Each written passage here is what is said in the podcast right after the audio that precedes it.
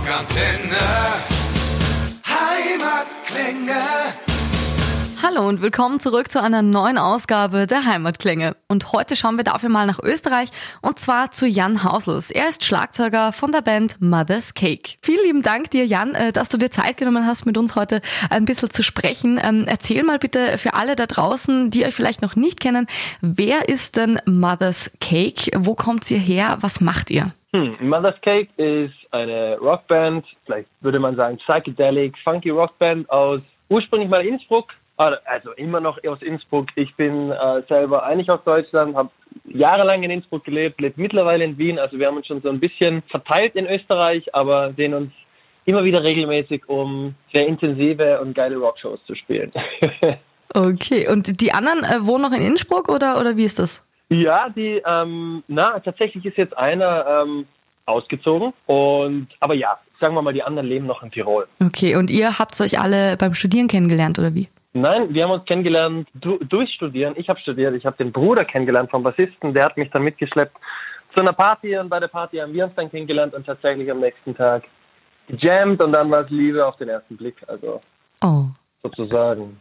Also, also immer gut feiern zu gehen, das lohnt sich immer. Genau, voll, voll. Man wird dann auch manchmal unerwartet Musiker. Sehr schön war davor mal Biologiestudent oder so. Kann passieren. Ah, ja, okay. ja, und ein neues Album steht auch an bei euch. Äh, Cyberfunk Jawohl, heißt es. Cyberfunk, genau. Auch das, äh, das Albumcover sieht ja auch dementsprechend äh, sehr cyber und funky aus. Das Album kommt am 18. September raus. Ähm, worum geht's denn in ja. Album Nummer 4? Cyberfunk, es geht, es hat tatsächlich sogar eine Narrative, das mir sehr gut gefällt. Ein kleiner Junge entdeckt ein Mixtape durch das er sich so durchhört und einen Rundumschlag verschiedener Songs hört, die ihm sehr imponieren, sozusagen. Und diese Songs sind zufälligerweise alle von uns geschrieben. Was? und genau, also das ist so ein bisschen die kleine Story behind, also der hinter Cyberpunk. Der Fund eines legendären Mixtapes sozusagen.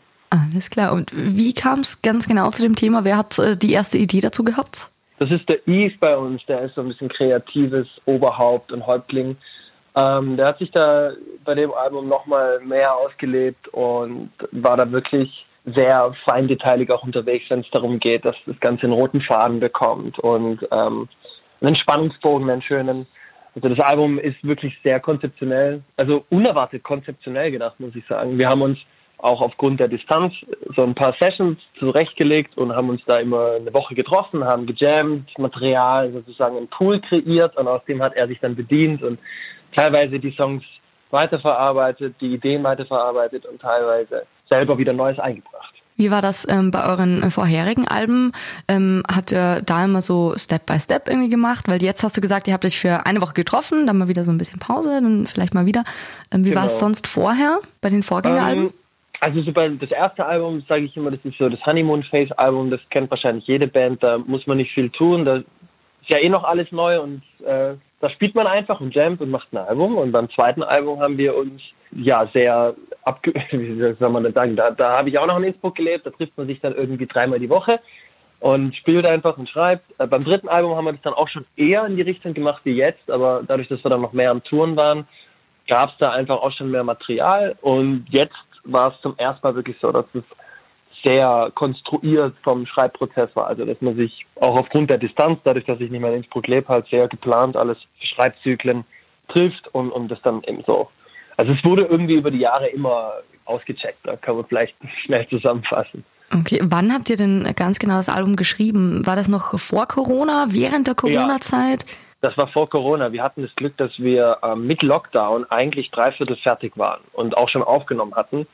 Und uns hat nur noch einer dieser letzten Blöcke gefehlt, wo wir uns eben zuerst treffen und dann spezifisch drei Songs nochmal ausarbeiten und dann direkt ins Studio nach Mannheim gegangen sind. Und ja, den letzten Block, da war, das war dann spannend. Da war dann auf einmal Corona da, der ursprüngliche Termin ist natürlich geplatzt und dann hieß es einen Monat lang irgendwelchen Organisationen hinterher telefonieren, irgendwelchen Rathäusern oder was weiß ich, und rauszufinden, ob wir vielleicht doch noch nach Deutschland kommen dürfen, um ein Album aufzunehmen. Mhm.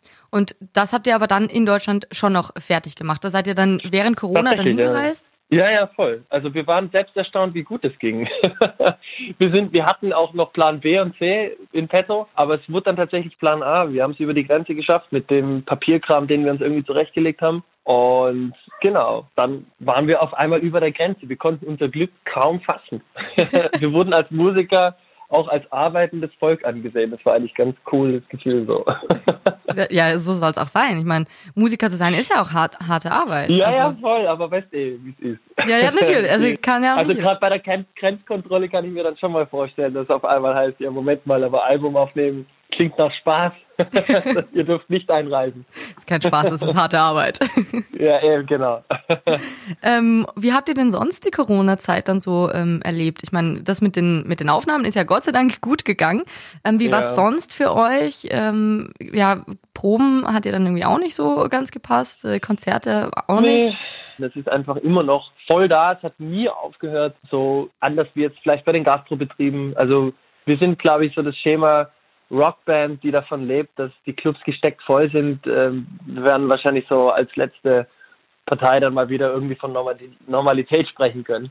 Mhm. Ähm, von dem her, wir erleben es immer noch. Wir hoffen natürlich, dass es nicht gleich wieder alles in die andere Richtung geht, bevor es bei uns überhaupt losgeht. Aber noch darf man ja hoffen, noch steht unsere Tour. Man verliert halt irgendwie auf einmal gefühlt ein bisschen eine Profession auf unbestimmte Zeit. Habt ihr, Schwierig. Habt ihr auch irgendwie so einen Notfallplan äh, jetzt ähm, auch ausarbeiten müssen, wo ihr gesagt habt, so ja, okay, ähm, mit der Musik ist momentan nicht so, dann ähm, müssen wir uns einen Nebenjob jetzt äh, anschaffen? Ich sag mal so, das, das passiert immer noch. Also die Diskussion äh, haben wir jetzt nicht wöchentlich, aber immer mal wieder. Jetzt vielleicht wird es wieder intensiver. Ja, also noch haben wir auch das Glück, dass wir da auch vom Härtefallfonds unterstützt werden, wissen aber auch nicht, wie lange man den dann bekommt. Mhm. Und in, im Endeffekt, sobald es wegfällt, dadurch, dass unsere Haupteinnahmequelle mit dem Live-Business im Moment gar nicht vorhanden ist, und ähm, wenn es dann auch nicht zurückkommen würde, dann ist wirklich Notfallplan angesagt. Aber so richtig ready sind die jetzt noch nicht, die Notfallpläne, sage ich mal. Ja. Also das ist meine Einschätzung hoffen wir auf jeden Fall mal das Beste. Ähm, du hast es auch mhm. schon angesprochen. Ähm, ihr habt nämlich im Herbst eine ausgedehnte Tour im deutschsprachigen Raum geplant mit Stopp in München, Berlin, Hamburg. Ähm, Bern ist dabei, äh, auch Österreich, also wirklich von, von äh, Westen nach Osten, von Dornbirn bis Wien ist alles mit dabei. Was ähm, können denn die Fans da von euch erwarten? Also wir sind da sehr ambitioniert, glaube ich, für diese Tour. Wir werden, glaube ich, also erstens mal natürlich ein neues geiles Album. Dass sie dann äh, Mother's Cake in guter alter Manier dann auch live vielleicht noch die Spur vielleicht geiler sogar noch erleben, als es eh schon auf dem Album ist. Wird schwierig. Das, das meinte ich auch mit ambitioniert, weil es sind super viele Vielstimmigkeiten dieses Mal auch mit dabei. Es ist sehr imposant, was da auch noch auf uns zukommt, was wir uns erproben müssen, aber wir haben jetzt ja gerade Zeit, von dem her eh nicht so verkehrt. Ja, es kann auch gut passieren, dass uns vielleicht noch jemand auf der Bühne noch dazukommt, was uns sehr freuen würde, aber da sind wir auch noch gerade in der Planungsphase. Also es man darf, glaube ich, als Mother's Cake-Fan sehr gespannt sein und sehr frisch und erholt erleben. und naja, die, die Leute, die uns noch nicht kennen, die, die sollten das unbedingt mal dann gesehen haben, auf jeden Fall. Das kann ich jetzt schon sagen. Sehr schön. Klingt auf jeden Fall vielversprechend. Du hast jetzt gesagt, ähm, ihr wollt vielleicht noch jemanden auf die Bühne dazu holen, also ein ähm, geheimer Special Guest? Geheim. Noch, noch total geheim und special. Aber du kannst es uns sagen. Es sind ja. nur wir. naja, also ich sag mal, die, die übliche, nee, ich gebe einen Tipp. Ähm, ich ich glaube, äh, so, so Bands wie Muse haben sehr ähnliches gemacht. Äh, da gab es dann auch mal so einen, so einen vierten, der dann sehr viele Jobs auf einmal hatte, sage ich mal. Mhm. So, mehr sage ich nicht. Also mehr sage ich nicht. Also da können äh, die Fans auf jeden Fall jetzt hier schon mal das Ratespiel starten. Genau, weil sonst ist ja auch langweilig. Wenn ich jetzt einfach was sage, dann sagen die alle, okay, jetzt weiß ich schon, äh, brauche ich jetzt auch nicht mehr kommen. Ja, ein bisschen Sehr Rätseln schade. bis Herbst. Ist ja, okay. Eben, genau. Spannung teasern, aber nicht verraten. okay. Ähm, was ist denn deine persönliche beste Erinnerung jetzt an, an einem Live-Auftritt, das du bis jetzt hattest? Von euch? Oje, oje, das ist eine ihr habt ja schon, Frage. Ihr habt ja schon richtig äh, viel äh, gespielt. Also ihr wart genau. ja wirklich schon weltweit unterwegs. Ich meine, äh, von Shows äh, zwischen Manchester, Melbourne, äh, Mumbai ja, war auch doch. dabei.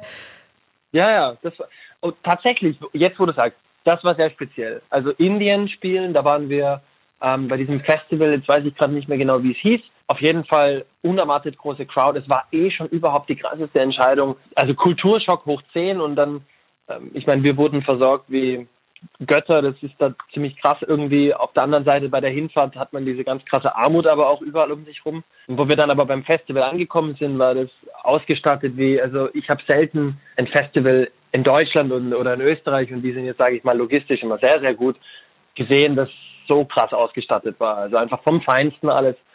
Und die Crowd war dann, sage ich mal, sehr reserviert anfangs mhm. ähm, für unsere Musik. Und das war aber eins dieser Konzerte, wo man es irgendwie rumgerissen hat. Und das war dort in diesem Ambiente, in diesem fremden Land natürlich ein besonders tolles Erlebnis, dass das geklappt hat. Da waren wir auf jeden Fall nach der Show ziemlich auf Wolke 7. Also da, jetzt eben, wo du es gerade gesagt hast, da kann ich mich dann auch sehr gut dran erinnern. Das war ein tolles Erlebnis, auf jeden Fall. Sehr schön. Ja, das kann ich mir gut vorstellen. Ja. Auch was, was man wahrscheinlich gar nicht mehr äh, aus dem Kopf kriegt dann. Ja, auf jeden Fall. Vielleicht nochmal ganz kurz äh, zurück zu eurem äh, neuen Album, ähm, Cyberfunk, das im September dann mhm. rauskommt. Ähm, zwei Singles habt ihr uns schon vorab geliefert.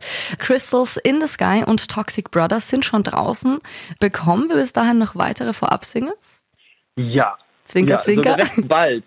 Zwinker, zwinker. Jetzt weiß ich wieder nicht, wie viel ich sagen darf, aber ich, mir ist egal. Wahrscheinlich muss ich sogar und krieg Ärger, wenn ich es nicht sage. Also am 7. August droppen wir die nächste Single.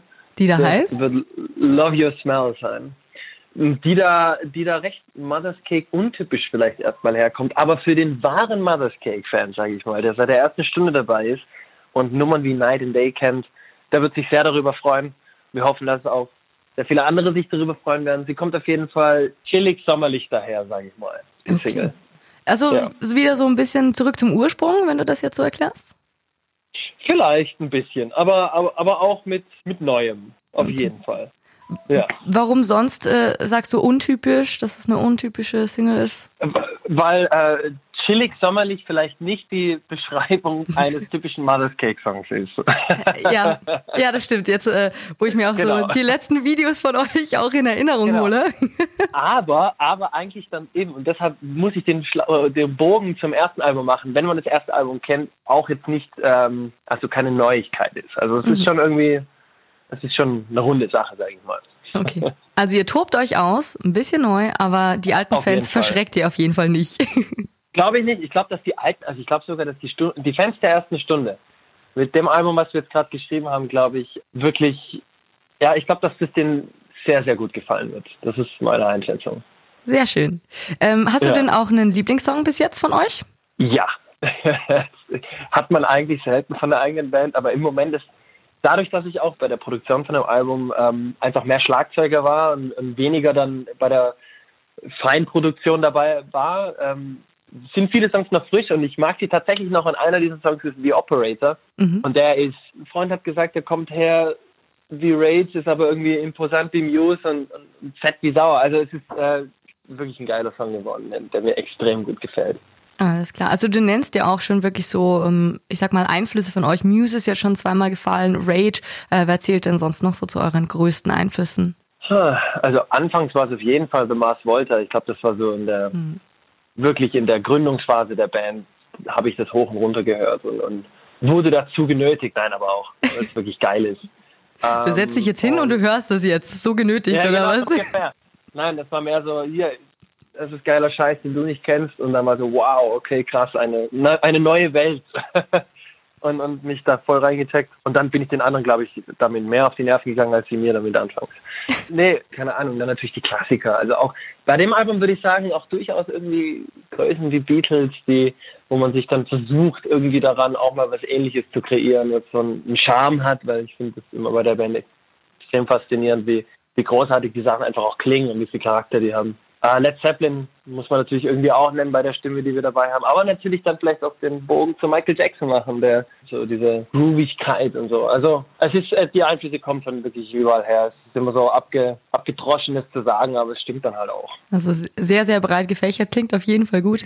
Und dann ja, live ja. natürlich mit äh, quasi voll auf die Fresse, wie ich das bis jetzt so gesehen genau, habe. Genau, das Ganze, wir schreiben einfach irgendwie Songs, die voll raffiniert und poppig sind und live machen wir einfach laut und auf die Fresse. Ganz einfach. voll gut, das gefällt mir. viel, viel geiler als für live. Sehr schön. Dann äh, sage ich vielen, vielen lieben Dank dir, Jan. Ich Alles wünsche euch cool. auf jeden Fall alles, alles Gute, ähm, auch für eure Tour im Herbst. Ich hoffe, da sehen wir uns dann auch mal.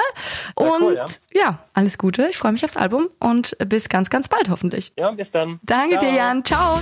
Das war's auch schon wieder mit einer neuen Folge der Heimatklänge auf Rockantenne. Wenn euch die Folge gefallen hat, schreibt uns gerne eure Meinung in die Bewertung und abonniert unseren Podcast, damit ihr auch garantiert keine Folge mehr der Rockantenne Heimatklänge verpasst. Klickt euch rein auf rockantenne.de slash podcasts und damit seid ihr dann ganz nah an euren Lieblingsbands aus der Heimat. Wir sagen muchas gracias und keep on rockin'. Bis zum nächsten Mal bei den Rockantenne Heimatklängen.